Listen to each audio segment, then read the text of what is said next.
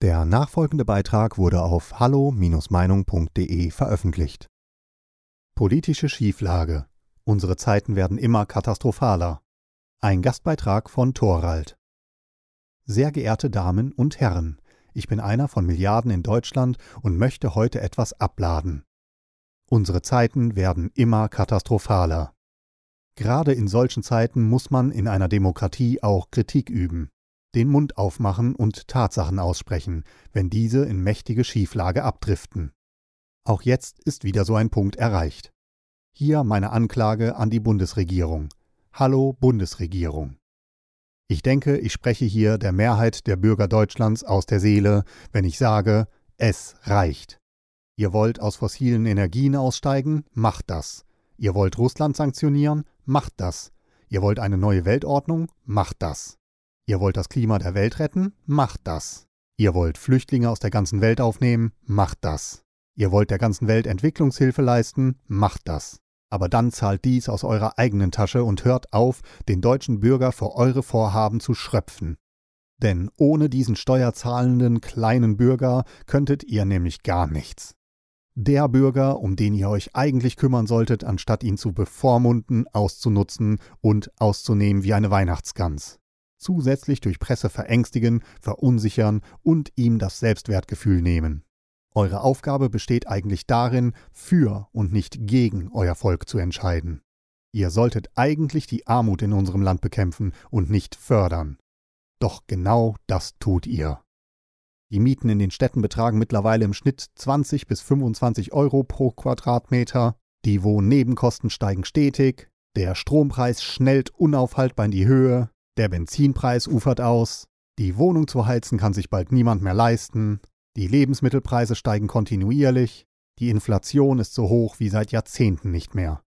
Und was tut ihr dagegen? Nichts. EEG-Umlage im Juli ist ein Witz. A zu spät und B zu gering, aber ihr könnt dann wieder was vorweisen. Ihr sucht Ausflüchte und Ausreden wie Klima, Krieg, Flüchtlinge etc. Wir sehen aber anhand anderer Länder, dass dies Lügen sind. Ihr rühmt euch mit angeblich steigenden Renten, die ihr dann aber versteuert. Gleichzeitig sollen die Bürger am besten bis 69 Jahre arbeiten. Unfassbar. Ihr rühmt euch mit einem längst überfälligen, trotz Erhöhung viel zu niedrigen Mindestlohn. Wir dürfen aber zusehen, wie ihr euch regelmäßig die Diäten erhöht mit unseren Steuergeldern. Ihr packt uns die CO2-Steuer obendrauf, in der nicht mal geregelt ist, wie hoch diese steigen darf. In Klammern bei 1,8% Beeinflussung des Weltklimas. Ich bzw. wir Bürger könnten ewig weiter aufzählen. Packt euren Genderwahn, Geschlechterdiskussionen, Landwirtschaftsverordnungen, Klima- und Energiepolitik mal zur Seite und macht ernste Realpolitik. Handelt endlich im Sinne des deutschen Volkes. So wie ihr auf den Amtseid geschworen habt. Ein erster Schritt in die richtige Richtung wäre zum Beispiel, Weg mit der CO2-Steuer, erlasst die Mehrwertsteuer auf Benzin, Diesel, Heizöl. Polen zeigt, wie es geht. Stoppt die Strompreiserhöhungen. Der Bürger braucht mal wieder Luft zum Durchatmen, eine Pause von der Panik, um wie viel Prozent sich die nächste Rechnung oder Tankfüllung erhöht hat. Deutschland besteht nicht nur aus reichen Leuten oder besser verdienenden Menschen, auch die Mindestverdiener tragen ihren Teil zur Gesellschaft bei und sind überlebenswichtig für unser Land politische Trennung der Verfassungsgerichte, politische Trennung der Medien, politische Trennung des der RKI, WHO und so weiter, Ende der Korruption und Lobbyismusverbände. Wacht auf und schaut auf eure Selbstreflexion. Mit freundlichen Grüßen, Thorald. Bei diesem Beitrag handelt es sich um die Meinung des Verfassers. Hallo Meinung ist überparteilich und lässt einen offenen Austausch unterschiedlichster Meinungen aus dem breiten demokratischen Spektrum zu.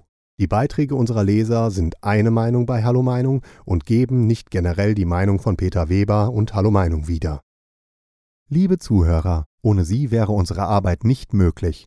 Alle Informationen zu unserer Kontoverbindung finden Sie im Begleittext. Herzlichen Dank für Ihre Unterstützung. Weitere Beiträge finden Sie auf hallo-meinung.de. Wir freuen uns auf Ihren Besuch.